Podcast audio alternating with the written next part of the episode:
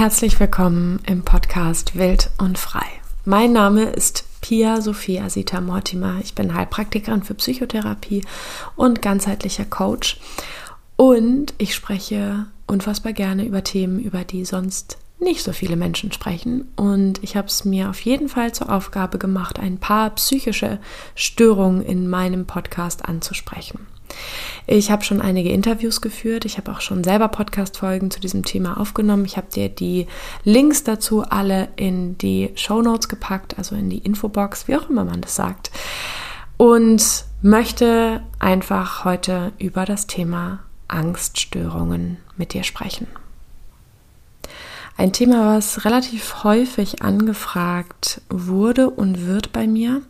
Ein Thema, was sehr viele Menschen betreffen. Und der Grund, warum ich dieses Thema anspreche, ist zum einen, dass psychische Erkrankungen noch extrem tabuisiert sind. Und gerade wenn es um das Thema Angst geht, kann noch bei vielen Menschen oder ist bei vielen Menschen einfach noch wahnsinnig viel Scham und Isolation am Start. Und Dagegen möchte ich etwas tun und deswegen mache ich diese Podcast-Folge. Das heißt, wenn du selbst betroffen bist, fühl dich unfassbar herzlich willkommen und gesehen und wahrgenommen von mir. Und ich hoffe, du, ja, es macht was mit dir, dass ich dieses Thema heute aufgreife und es macht die Wertschätzung mit dir, die ich dir in diesem Moment geben möchte und um dir zu sagen, du bist so, so, so okay, so wie du bist. Und wenn du selbst nicht betroffen bist, hör dir diese Podcast-Folge trotzdem super gerne an, einfach um sensibilisiert zu sein für dieses Thema, was einfach super viele Menschen betrifft. Oder und leite die Podcast-Folge mega gerne auch an Menschen in deinem Umfeld weiter, Vielleicht betrifft es die ein oder anderen eben auch aus deinem Umfeld und sie reden vielleicht einfach nicht drüber aus Scham, aus irgendwie, ja, aus Schamgefühlen heraus oder aus dem Gefühl heraus, nicht okay so zu sein oder sich eben so nicht zeigen zu können. Vielleicht hörst du auch zu und merkst, oh, irgendwie kenne ich das. Ähm, so oder so oder so. Herzlich willkommen in dieser Podcast-Folge. Super, super, super schön, dass du da bist. Gerade zu diesem Thema und ja, durch das Hören dieser Podcast-Folge eben auch, ja, zeigst, dass du bereit bist, dieses Tabu zu brechen und einfach raus aus dieser Stigmatisierung, ja, aus dieser Stigmatisierungsspirale auszutreten einfach. Genau, so, ähm, genug Hallo. ähm, ich möchte gerne zu Beginn etwas über das Thema Panikattacken erzählen. Also was ist eigentlich eine Panikattacke und wie behandelt man die? Und würde dann super gerne noch weitergehen ähm, und weiter eingehen auf phobische Störungen oder phobische Angststörungen und ähm, andere Angststörungen und dir genau erklären, was jedes einzelne ist, wie sich das zeigt und eben auch da Therapieansätze aufzeigen. Selbstverständlich ersetzt diese Podcast-Folge keine Therapie, ähm, ist wahrscheinlich jedem klar, aber genau, mir geht es einfach darum, wirklich für Aufklärung zu sorgen. Okay, lass uns einfach direkt reinstarten. Was ist eigentlich eine Panikattacke? Wenn du dich mal da rein versetzt. Wenn du dir versuchst mal diese Frage selbst zu beantworten, woran denkst du, wenn du an Panik oder an Panikattacke denkst? So. Per Definition sagt man, dass eine Panikattacke eine einzelne Episode intensiver Angst und intensiven Unbehagens ist. Also eine Panikattacke ist ganz klar zeitlich begrenzt, beginnt meistens sehr abrupt, hat dann immer einen bestimmten Verlauf, also steigert sich bis zum ja, Finale sozusagen, also bis zum Ende steigert sich und fällt dann langsam wieder ab. Also bildet sozusagen so eine, so eine Kurve, so eine Erregungskurve sozusagen. Und die wird innerhalb von Minuten erreicht. Und auch die gesamte Panikattacke dauert auch nur Minuten. Man spricht da meistens so von 10 bis 20 Minuten, die eine Panikattacke maximal hat, sozusagen. Und per Definition müssen vier bestimmte Symptome bei einer Panikattacke ähm, erfüllt sein sozusagen, ne, dafür, dass das sozusagen aus dem klinischen Bild, aus der klinischen Perspektive auch eine Panikattacke ist und davon muss mindestens eins dieser Symptome vegetativer Natur sein. Ganz kurz, ich habe am Anfang vergessen zu sagen, das wollte ich aber gerne noch sagen, ich habe schon eine Podcast-Folge zum Thema psychische Störungen gemacht und meine Meinung zum zum Thema Diagnosen und so weiter und so fort, packe ich die hier unten in die Show Notes. Kannst du dir super gerne einmal anhören, wenn du sie noch nicht gehört haben solltest. Klammer zu. Was sind denn vegetative Symptome? Ja, vegetative Symptome können zum Beispiel sein super krasses Herzklopfen, also erhöhte Herzfrequenz, können auch sein Schweiß, Schweißausbrüche, so ein fein oder man sagt grobschlägiger Tremor, also ein, Zittern der Hände letztendlich und Mundtrockenheit gehört als viertes Symptom zu den vegetativen Symptomen. Dann kommt noch Symptome, die Thorax und Abdomen betreffen. Und das können sowas sein, auch eben wie Atembeschwerden, Beklemmungsgefühle, Thoraxschmerzen, also Beklemmung im, ja, äh, im Thorax, also im, im Oberkörper sozusagen. Und man auf schlau nennt man das Nausea, wenn ich das überhaupt richtig ausspreche. Wahrscheinlich spreche ich es sogar falsch aus. Es bedeutet auf jeden Fall Übelkeit und Erbrechen. So. Also, Genau, in unserem Nervensystem ist einfach wahnsinnig viel los. Es ist Flucht- oder Kampfmodus. Ne? Und alle Bereiche die für Flucht oder Kampf gebraucht werden, werden maximal durchblutet. Also kommt es eben zur erhöhten Herzfrequenz, Schweißausbrüchen, diesen Zittern und der Mundtrockenheit, zu Atembeschwerden, ja, Beklemmungsgefühle, Thoraxschmerzen, Übelkeit, Erbrechen. Psychische Symptome gibt es auch noch oder können auch noch auftreten. Das können zum Beispiel sein Schwindel, Unsicherheit, ein Gefühl von Schwäche oder Benommenheit, dann sagt man in der Psychologie Derealisation oder Depersonalisation. Mal gucken, ob ich das noch zusammenkriege. Derealisation bedeutet, wenn die Außenwelt in der Form oder Entfernung verschwimmt sozusagen, also nicht vom Blickfeld verschwimmt, sondern unrealistisch wird sozusagen. Und bei der Depersonalisation haben Menschen das Gefühl, bestimmte Körperteile werden unförmig, also zum Beispiel total lang oder total klein, also ihre Person nehmen sie anders wahr sozusagen. Psychische Symptome können natürlich auch Angst vor Kontrollverlust sein ähm, oder die Angst, verrückt zu werden. Und natürlich, klar, können wir uns vorstellen, diese ganze Chose macht unter Umständen eben auch total Angst vom Sterben. Also, dass Menschen in einer Panikattacke wirklich akut das Gefühl haben, ich sterbe jetzt. Also, das ist ja eine super lebensbedrohliche Situation. Ähm, genau, und also Angst zu sterben, das stelle ich mir einfach so unfassbar schrecklich vor. Genau, und es gibt allgemeine Symptome noch. Das sind Hitzewallungen oder Kälteschauer. Das hängt auch mit dem Nervensystem zusammen und Gefühl, ähm, ja, ein, ein Gefühl der Gefühllosigkeit, also ein, ein Mangelgefühl sozusagen, ein Minusgefühl, ein ich fühle gerade nichts, ne, so an unserer Körperin oder an unserem Körper.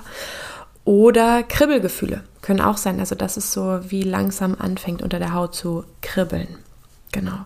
Und wichtig ist natürlich eben auch noch, wenn eine, ähm, eine Panikattacke diagnostiziert wird, ist, dass eben klinisch klargestellt wird oder ja einfach klar ist, dass es keine Folge von einer körperlichen Störung ist ähm, und auch keine Folge von einer anderen psychischen Störung ist. Also wenn es zum Beispiel, wenn eine Panikattacke innerhalb einer anderen psychischen Störung auftritt, quasi als Begleiterscheinung, aber die Ursache eben woanders ist, dann würde man eben als Erstdiagnose die andere, die ursächliche ähm, Diagnose geben und dann vielleicht als Zweigdiagnose oder als Zuschrift sozusagen, ähm, dass es eben auch zu Panikattacken kommt. Therapeutisch, ich gebe hier echt keine Empfehlung und ich sage hier auch nicht meine eigene Meinung. Das ist mir wirklich nochmal wichtig zu sagen. Ne?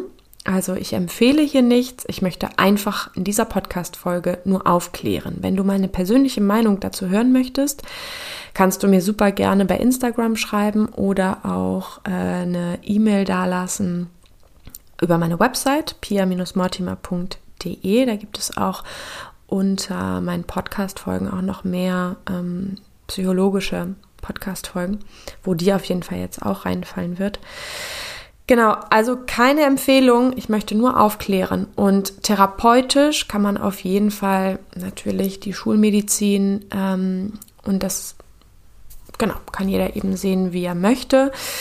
Ist natürlich, mh, mm, gibt es natürlich Antidepressiva. Ähm, also es gibt bestimmte Medikamente, die man einsetzt. Das ist bei den Angststörungen, ähm, SSRI ist die Abkürzung, die heißen selektive Serotonin-Wiederaufnahmehämmer. Ich liebe das tatsächlich. Ich liebe, ich habe, ähm, als ich die Heilpraktiker für Psychotherapie-Ausbildung gemacht habe und mich auf die Prüfung vorbereitet habe oder auf die Prüfungen, habe ich natürlich das ganze Thema Medikamente auch in der Tiefe behandelt und ich liebe das so detailliert in den Körper hineinzugucken und da genau zu gucken, was passiert eigentlich im Gehirn, im synaptischen Spalt, welche Neurotransmitter sind da eigentlich am Werk und was macht das eigentlich mit unserem kompletten Körpersystem so und auch mit unserem psychischen System natürlich. Genau, ähm, also SSRI sind Antidepressiva letztendlich. Ähm, genau, das ist sozusagen aus klinischer Sicht das Mittel erster Wahl. Genau, im Ernstfall, also wirklich, wenn jemand in einer Panikattacke ist und da nicht mehr rausfindet, sozusagen, gibt man auch Benzodiazepine, allerdings wirklich nur im Akutfall und dann bestenfalls eben auch nur einmalig, weil Benzodiazepine, das weißt du vielleicht schon, einfach auch sehr, sehr schnell Abhängigkeiten, äh, abhängig machen. Genau. Beta-Blocker gibt man manchmal noch für die körperlichen Symptome, also zum Beispiel um das Zittern oder das Herzklopfen zu minimieren sozusagen. Und mh, mm, Neuroleptika gibt man noch ähm, allerdings nur schwach potente als Alternative oh Gott, als Alternative für Benzodiazepine, also wenn ein Patient kommt und schon ja suchtgefährdet ist sozusagen, gibt man anstatt der Benzodiazepine manchmal auch schwachpotente Neuroleptika. Dazu noch ganz kurz. Ich, wie gesagt, ich liebe dieses Thema. Wenn du Bock hast, über dieses Thema mehr zu erfahren, dann sag mir einfach nur Bescheid. Gib mir ein Zeichen und ich mache dazu eine Podcast-Folge. Es gibt natürlich auch noch andere Maßnahmen, die man, die man bei Panikattacken therapeutisch macht. Da würde ich jetzt mal grob unterscheiden zwischen Verhaltenstherapie und psychodynamischen Psychotherapien. Bei der Verhaltenstherapie hm, geht es mehr darum, hm, dass der Patient in Situationen gebracht wird, beziehungsweise der Patient selbst eine Panikattacke zum Beispiel auslösen soll und anhand dessen lernt, dass er die Kontrolle hat, anhand dessen auch lernt, dass eine Panikattacke kommt und geht und dadurch eben auch dieser Angstkreislauf. Also ne, manche Patienten haben dann eben oder Patientinnen haben dann manchmal auch die Sorge schon vor einer bestimmten Panikattacke und grenzen dann ihren Bewegungsradius extrem ein oder grenzen bestimmte Aktivitäten extrem ein aus der Angst heraus, sie könnten eine Panikattacke bekommen. Und dieses Selbst herbeiführen einer Panikattacke soll eben dafür gut sein. Kann man finden, wie man möchte, aber ja, ähm, dass der Patient oder die Patientin eben lernt, ähm, es passiert sozusagen nichts Schlimmes so und auch diese Angst vor der Panikattacke ein Stück weit ablässt.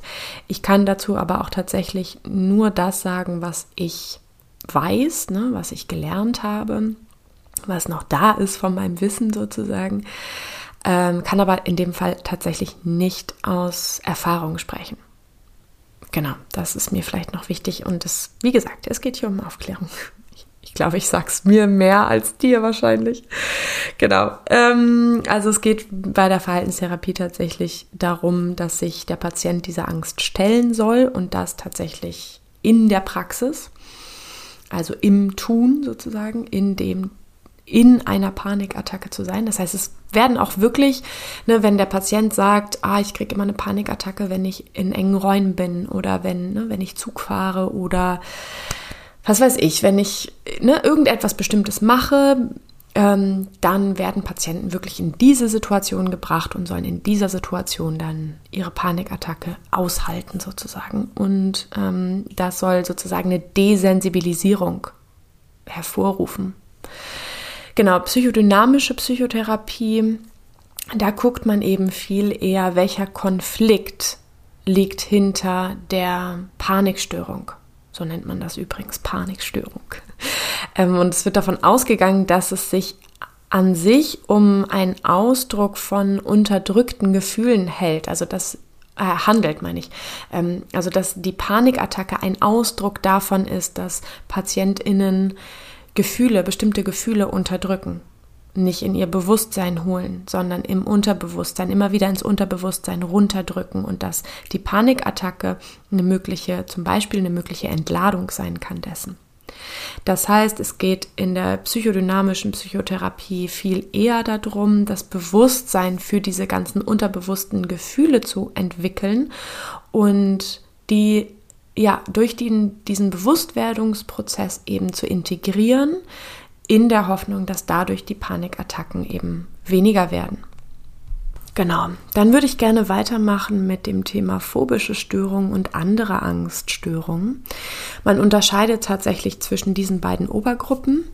Zu der ersten Obergruppe, also zu den phobischen Störungen, gehören auch Agoraphobie werde ich gleich alles noch kurz erläutern, die soziale Phobie und die spezifische isolierte Phobie.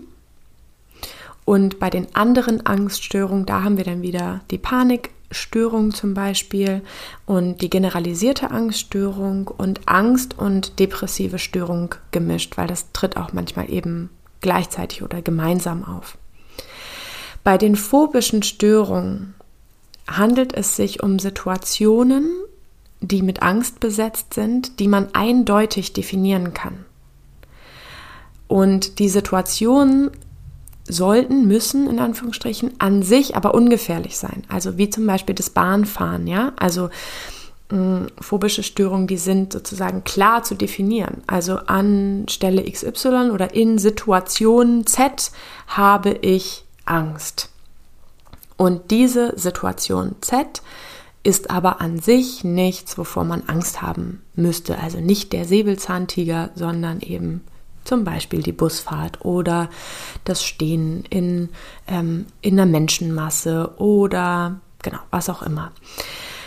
Und da gibt es dann eben einen Mechanismus von PatientInnen. Es kommt meistens entweder zur Vermeidung von den bestimmten angstbesetzten Situationen, also die werden vermieden oder sie werden nur in wahnsinnig großer Furcht ertragen.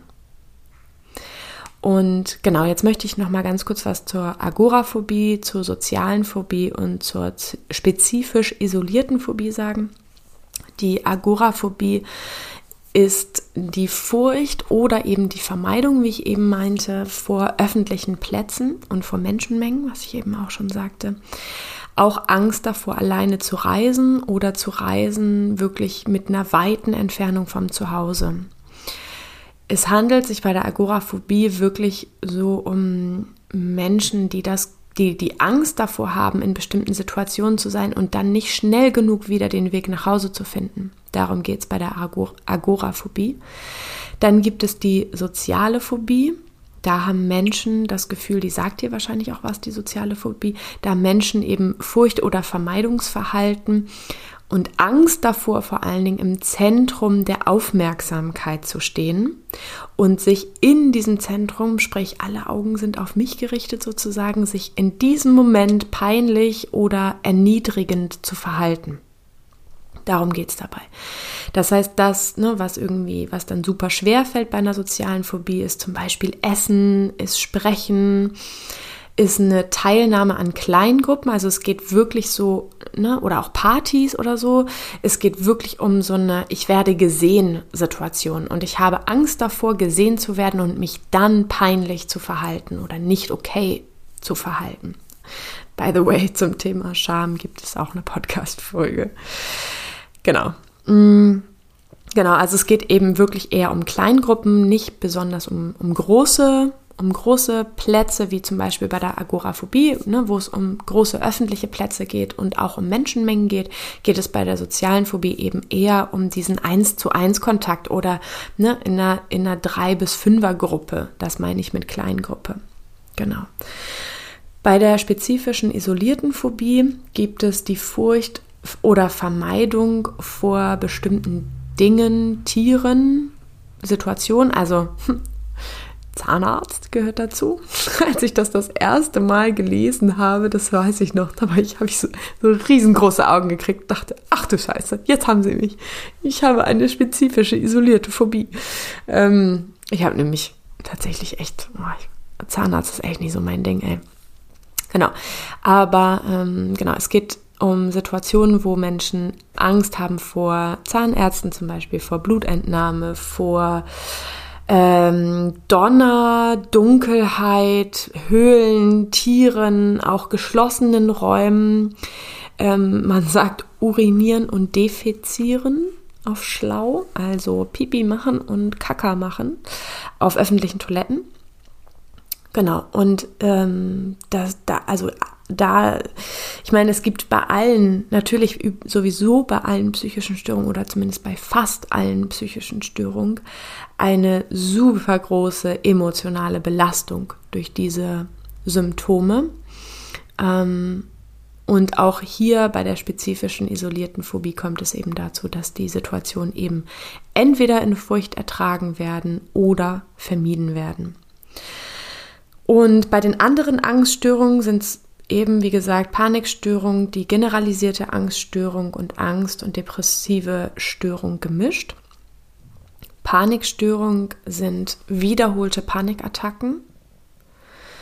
Ähm, ach so, ganz kurz nochmal, bei den anderen Angststörungen geht es, im Vergleich zu den phobischen Störungen, geht es um Situationen bzw. Ängste, die in keiner bestimmten Umgebung oder auch nicht auf bestimmte Objekte bezogen auftreten.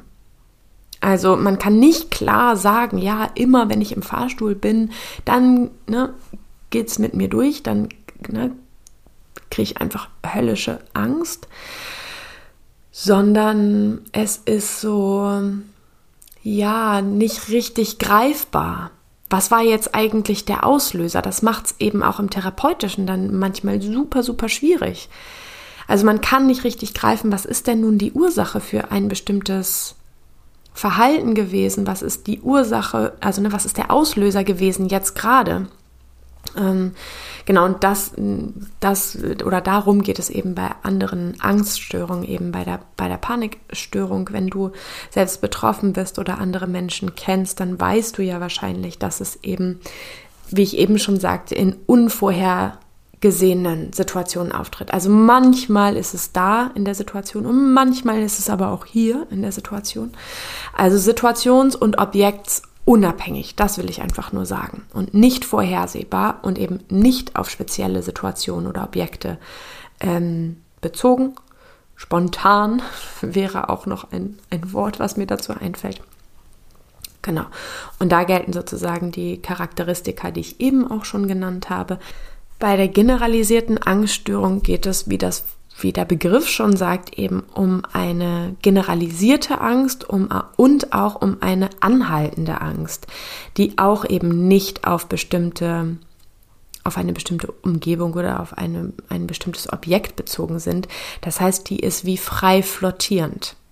Und dann gibt es als letztes eben noch die Angst- und depressive Störung gemischt. Und die wird als Diagnose nur dann gegeben, wenn wirklich sowohl Angst als auch Depression besteht sozusagen und keine der beiden psychischen Störungen äh, vorherrscht. Also keine das klinische Bild bestimmt sozusagen. Der Verlauf von Ängsten ist leider meist chronisch, allerdings häufig wellenförmig. Das heißt, es gibt manchmal eben auch beschwerdefreie Zeiten oder die sind zum Beispiel, also zumindest möglich. Und gute Nachricht, im Alter wird die Angst meistens kleiner. Komorbidität ist auch noch ein wichtiges Thema. Komorbidität bedeutet, dass manche psychische Erkrankungen eben auch mit anderen psychischen Erkrankungen einhergehen. Das heißt, Depression und Angst zum Beispiel treten zu 40 bis 60 Prozent gemeinsam auf. Alkohol und Drogen oder Medikamentmissbrauch gehört auch zu 20 bis 40 Prozent dazu. Das heißt, ne, ist ja auch irgendwie, ja, ich habe da schon echt Mitgefühl für die PatientInnen, die ja einfach an irgendeiner bestimmten Angststörung leiden und da so einen hohen Leidensdruck empfinden, dass sie eben dann vielleicht auch mal schneller zu mm, zum Beispiel zum Alkohol greifen, um sich einfach ein bisschen zu entspannen. Ja, wir alle wissen, was passiert, wenn wir Alkohol trinken. Ähm, und das ja für PatientInnen vielleicht manchmal als erstmal dienlich erscheint, sich die Angst vielleicht ein bisschen wegzutrinken und dann vielleicht auch ein bisschen mutiger zu sein. Und ähm, ist natürlich letztendlich überhaupt nicht, äh, löst das Problem natürlich überhaupt nicht, sondern sorgt natürlich nur für noch viel mehr Probleme und vielleicht sogar eine Suchterkrankung noch on top. Genau. Und was mich auch tatsächlich ziemlich erschrocken hat, ähm, das habe ich mir auch total gemerkt, so bei 15 Prozent kommt es tatsächlich zu Suizidversuchen. 15 Prozent, das finde ich ganz schön viel. Die Frage ist natürlich noch, wie entsteht das Ganze? Also was sind eigentlich Ursachen für Angst? Da kann man nicht unbedingt sagen, ja, es gibt das eine oder das andere. Man geht davon aus, dass es genetische Faktoren mit einer bestimmten Disposition gibt ähm, oder einer bestimmten Disposition auch zur vermehrten Ängstlichkeit. Hm, ich weiß nicht, ob dir die Biological Preparedness Theorie, kann ich dir einfach in der Infobox verlinken, wenn dich das interessiert. Letztendlich geht es bei dieser Theorie darum, dass es in unserer Vergangenheit für unsere Ahnen ähm, dienlich war, vor bestimmten Situationen und Tieren zum Beispiel Angst zu haben und diese Situationen und Tiere zwar heute nicht mehr da sind, aber die Angst geblieben ist sozusagen und die sich von Generation zu Generation weitergegeben hat. Eine andere Erklärungsmöglichkeit sind auf jeden Fall ähm, kognitive und lerntheoretische Aspekte daran. Das ist zum einen die klassische Konditionierung, von der wirst du wahrscheinlich schon was gehört haben, und die operante Konditionierung, die letztendlich aus der klassischen Konditionierung geboren wird sozusagen und dann aber eben es dann eben aber auch dazu kommt, dass zu einer Aufrechterhaltung der Angst kommt und Vermeidungsverhalten auftritt, ähm, was letztendlich ein, ja, ein negativer Verstärker ist, der letztendlich dafür sorgt, dass sich die Angst eben weiter ausbreitet, anstatt dass sie sich eingrenzt oder gar löst. Zum Thema Therapie gibt es natürlich auch hier wieder unterschiedliche Methoden.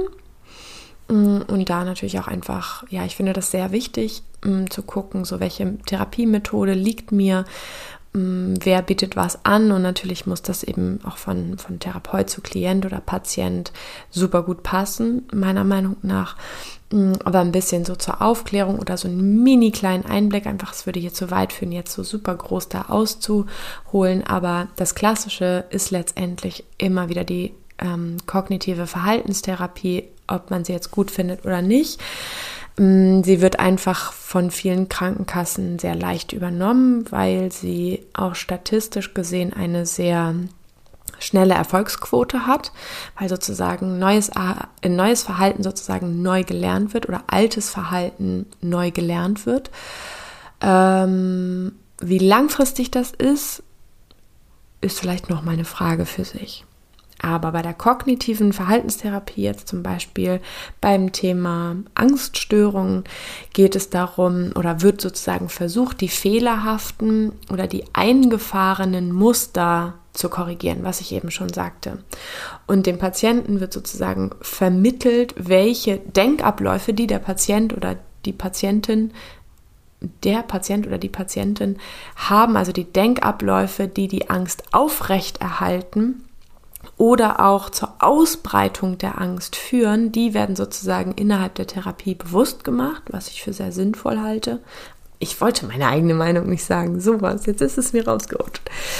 Ähm, und zur Unterstützung wird in der kognitiven Verhaltenstherapie sehr häufig mit Tagesprotokollen zum Beispiel gearbeitet. Das heißt, PatientInnen sollen aufschreiben, wann sie bestimmte Ängste hatten, zu welcher Tageszeit, was davor war, was danach war, um einfach so einen Überblick zu bekommen, wann eigentlich die Panik oder die Ängste aufgetreten sind.